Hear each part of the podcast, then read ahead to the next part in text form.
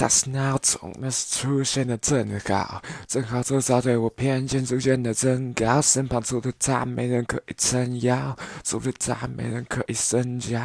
那时还懵懵的懂懂，记得周围总是不喜欢我的种种，想像别人一样有大人的宠宠，